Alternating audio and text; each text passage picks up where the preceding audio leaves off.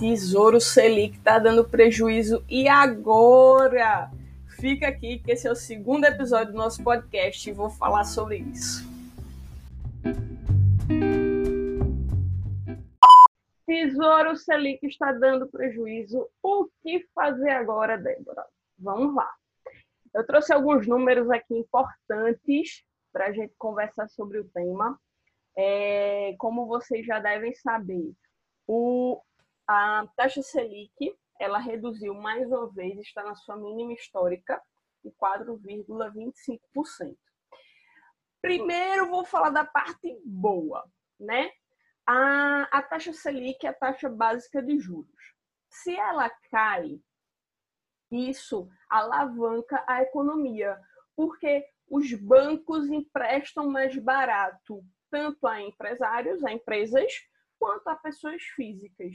Então, isso movimenta mais, tende a movimentar mais a economia, certo?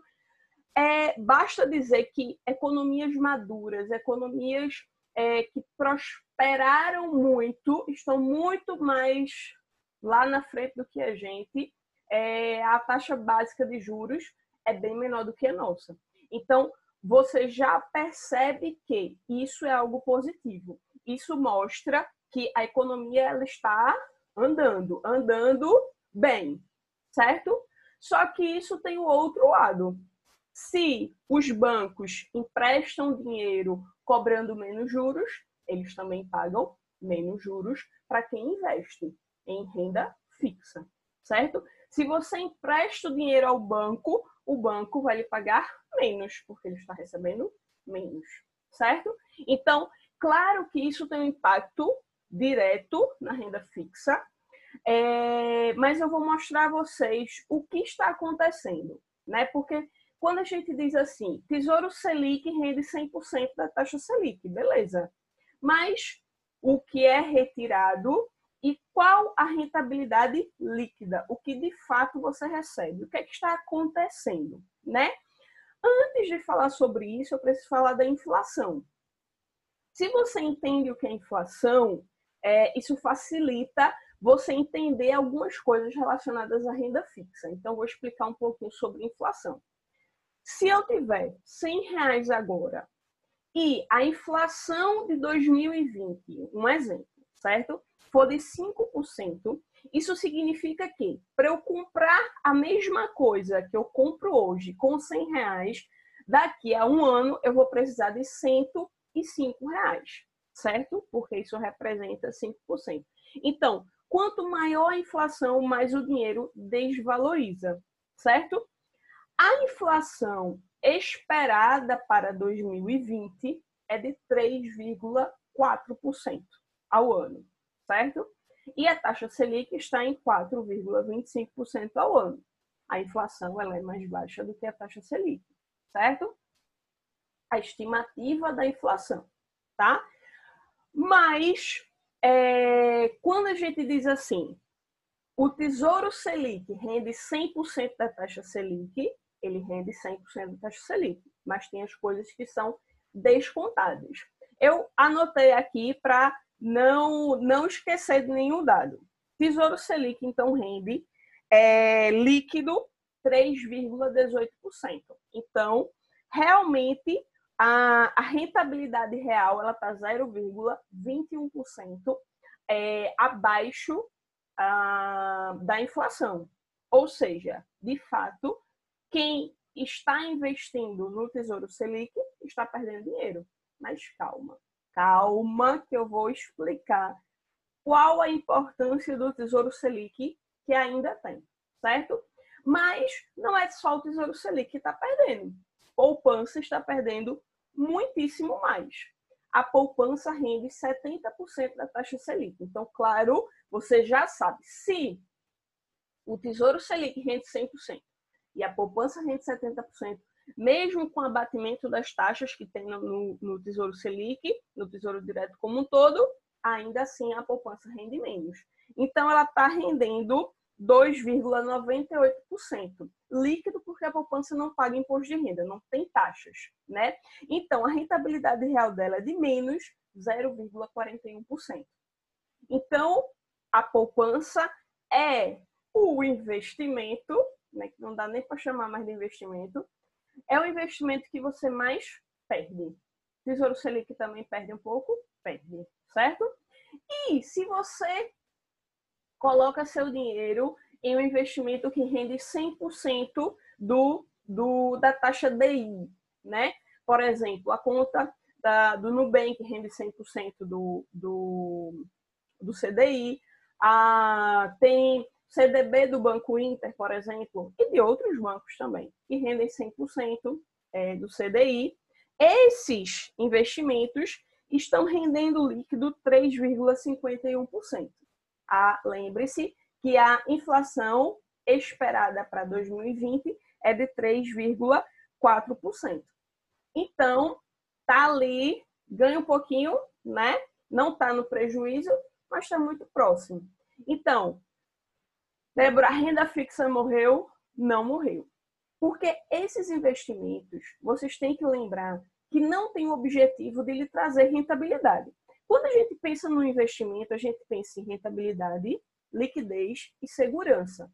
O objetivo de você investir na, no, no, Tesouro Selic ou no, no, CDB, por exemplo, que pague 100% da, do CDI, não é rentabilidade. Há muito tempo já não é rentabilidade.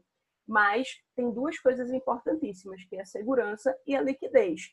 E para que serve o investimento que tem segurança e liquidez? Serve para a nossa reserva de emergência, reserva de segurança, reserva de oportunidade, assim como você queira chamar. Então, existe um objetivo claro para esse tipo de investimento, e esse objetivo não é ganhar dinheiro, não é multiplicar seu dinheiro, é pelo menos manter ele pau a pau com a inflação. E se perder, perder pouco. Porque se você deixa na poupança, você está perdendo. Aí tem gente que diz, ah, então eu guardo em casa. Ou eu deixo na conta corrente. Minha gente, vejam só.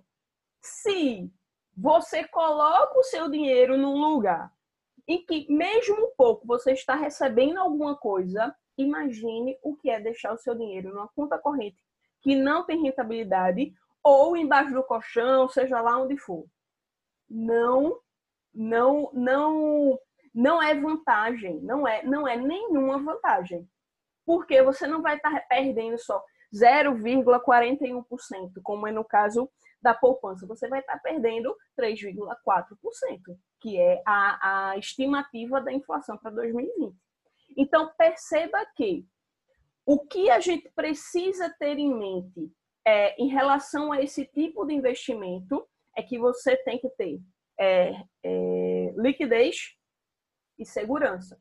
Para quê? No caso de uma emergência, no caso de uma oportunidade, no caso de, de uma necessidade, você ter de onde tirar e você não se endividar. Porque se você tem o seu orçamento ali bem justinho, você, em algum momento, pode passar por uma situação em que você precisa de um dinheiro extra.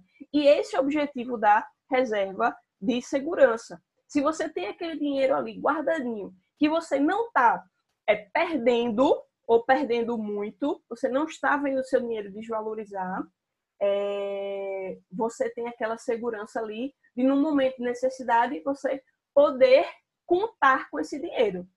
Então, ah, Débora, tudo bem, eu preciso ter uma reserva de segurança. De quanto é essa reserva de segurança? Eu já falei aqui algumas vezes. Se você tem um salário fixo, você precisa de pelo menos seis meses do seu custo de vida para deixar ali na reserva de segurança. Poxa, Débora, seis meses do meu salário? Não, seis meses do seu custo de vida. Digamos que você receba 4 mil reais, mas seu custo de vida é de 3 mil reais. Então, você precisa guardar seis meses desses 3 mil reais. Agora, digamos que você seja uma pessoa autônoma ou que não tenha uma renda fixa todo mês. Então, o mais aconselhável é que você tenha pelo menos 12 meses da, do seu custo de vida guardado numa reserva de segurança. E aí você pode escolher é, um CDB que pague 100% ou um pouco mais, né? Desde que tenha liquidez diária, o Tesouro Selic e por aí vai. Essas opções que garantem que você, se você precisar, você tem acesso ao seu dinheiro rápido e eles te dão segurança. Tem algumas pessoas que estão é, sugerindo você guardar a reserva de segurança em outras opções do Tesouro Direto, como é o caso do Tesouro IPCA. Não faça isso, pelo amor de Deus. Existe algo chamado marcação a mercado. Quando você investe no Tesouro IPCA ou no Tesouro pré-fixado, esse dinheiro ele pode é, cair em algum momento. Veja, o Tesouro Direto ele tem a garantia de que se você esperar até o vencimento, você vai receber exatamente aquilo que foi prometido. Essa é uma segurança que você tem. No caso do Tesouro Selic, o seu dinheiro ele sobe diariamente. Você não corre o risco de perder dinheiro.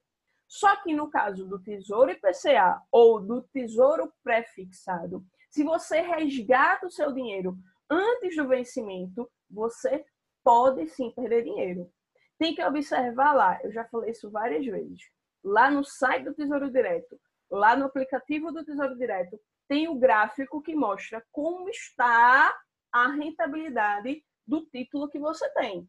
Se a rentabilidade cai, cuidado, porque se você resgata antes, pega seu dinheiro de volta antes do vencimento, você pode sim perder dinheiro. Então, não serve para reserva de segurança o Tesouro IPCA e o Tesouro pré-fixado. O que serve para reserva de segurança é o Tesouro Selic, CDB que paga 100% do, é, do CDI, pelo menos, né? Pode, você pode conseguir opções que paguem até mais de 100%, que tenha liquidez diária. Não é fácil, mas você pode achar, certo? Ah, Débora, mas eu posso investir, por exemplo, no, no LCA, LCI, que não paga imposto de renda. Esses tipos de investimento, eles têm uma carência de 90 dias. Você não paga imposto de renda, mas você tem uma carência de 90 dias. Então, isso pode não ser vantajoso. Se você, nesses primeiros 90 dias, você tiver alguma necessidade, você não vai poder contar com o seu dinheiro, certo? Então, lembre-se que, como eu botei aí o título da live é Tesouro Selic dando prejuízo. E agora? Calma, calma. Você vai deixar lá uma parte do seu dinheiro, aquele dinheiro que é necessário para a reserva de segurança, vai buscar opções em que você perca menos ou que você não perca, mas que vai estar tá ali dando as duas coisas que você precisa para a reserva de segurança: liquidez e segurança, certo? Então, é, esse título foi realmente para chamar a atenção, mas para que você entenda que você tem que perceber o seu objetivo. É, teve um seguidor que me fez uma pergunta, acabei esquecendo de olhar a pergunta para me lembrar bem, mas ele, ele dizia que o dinheiro estava na poupança e o que é que ele fazia agora, né? O que é que ele faz? Veja, primeira coisa, todo mundo que me pergunta onde investir, primeira coisa que eu pergunto, qual é o seu objetivo? Primeiro, qual é o objetivo? Ah, Débora, é reserva de segurança. Então, busque um tipo de investimento que te dê segurança e liquidez. Liquidez é aquilo que preciso hoje, consigo tirar hoje, certo? Ou no mais rápido possível, amanhã no máximo, certo? Isso é liquidez. Então você tem que pensar nessas duas coisas. Ah, Débora, eu, eu, eu já tenho minha reserva de segurança. Primeira coisa que você tem que fazer é garantir sua reserva de segurança. Depois, já tenho minha reserva de segurança, tá tudo certinho. Agora eu estou pensando em viajar daqui a cinco anos, um, um, um, médio prazo, ou eu quero pensar já na minha aposentadoria, longo prazo. Então você vai buscando os tipos de investimento de acordo com o seu objetivo. Primeiro pense no seu objetivo, depois você pensa qual é o melhor investimento que se encaixa nisso. Existe o, o, o pior investimento, existe talvez para você, né? Dependendo do seu objetivo, para você, para mim, certo? O, o, o, pior investimento hoje, que aí eu posso dizer que é generalizado, de fato, é a poupança, né? É o que rende menos. Mas existe o, a, o, o tipo de investimento que você não pode de jeito nenhum, não. Né? Para algumas pessoas é interessante ter alguma coisa ali na poupança, porque pode precisar, é, um, uma pessoa que tem uma criança pequena, por exemplo, posso precisar de um dinheiro o mais rápido possível. Na poupança é muito fácil de tirar. Então, por que não ter um pouquinho ali também?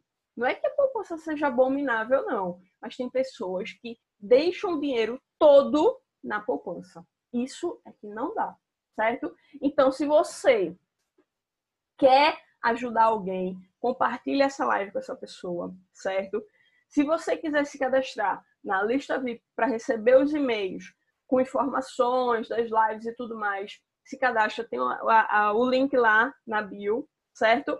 É, e lembre-se, toda terça-feira, às 8h30, estarei aqui fazendo essa live para você. Ah, e não esqueça que tem também agora o podcast, inclusive a live da semana passada já está disponível lá. Essa live vai ficar disponível lá também. Então, é, procura lá TDM Cast, que já está disponível nas principais plataformas de podcast. O link também está lá na bio, certo? Se você. Ah, esse mesmo seguidor que perguntou, é, é, fez essa pergunta, ele perguntou qual foi o livro que eu falei na live passada. E o livro é esse aqui.